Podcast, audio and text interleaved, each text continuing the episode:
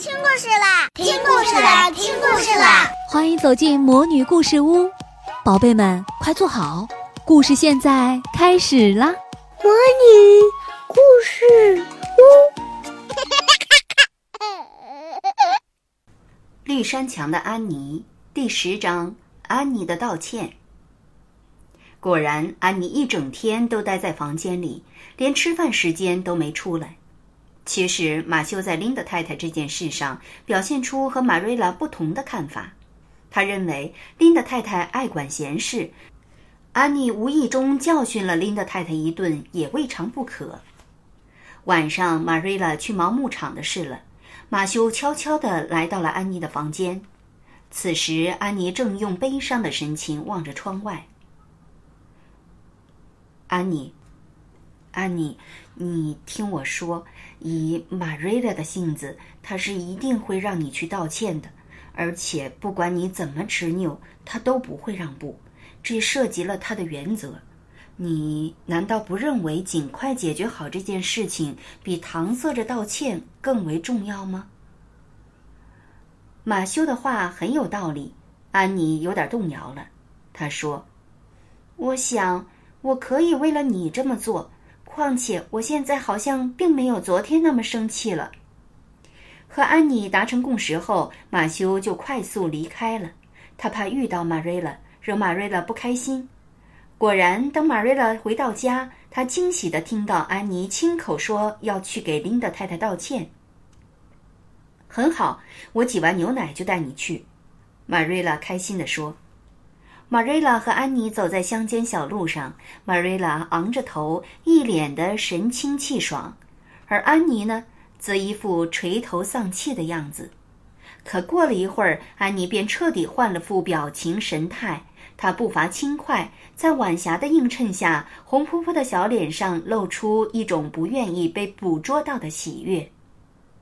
玛瑞拉对她的变化感到十分不满，她觉得这里面应该有古怪。因为安妮没有理由这么轻松。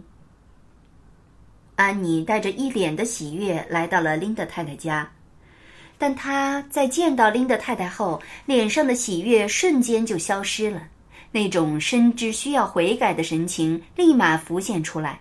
还没等大家寒暄，安妮就跪在了琳达太太的面前，双手紧握的哀求着：“琳达太太。”我无法用任何词语来形容我此刻的心情，我深深的感到抱歉，请原谅我我的无礼还有粗鲁，求您原谅我吧。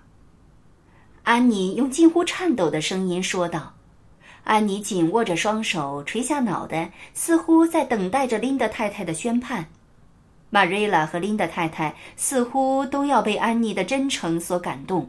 他的每个字、每个词都充满了真心实意，但是玛瑞拉很快就在安妮的神情中找出了他先前察觉出来的古怪。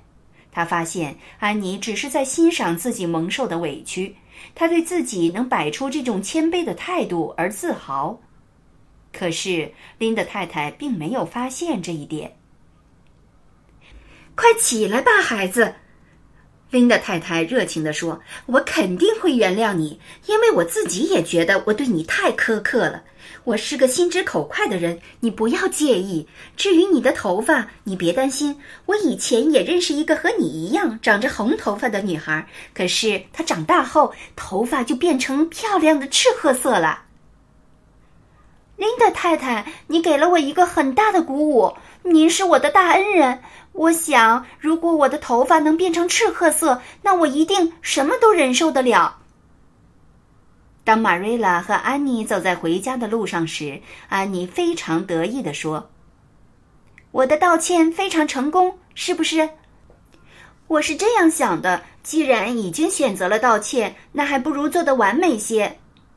玛瑞拉被安妮的话彻底逗乐了，但是她强忍住内心的感受说。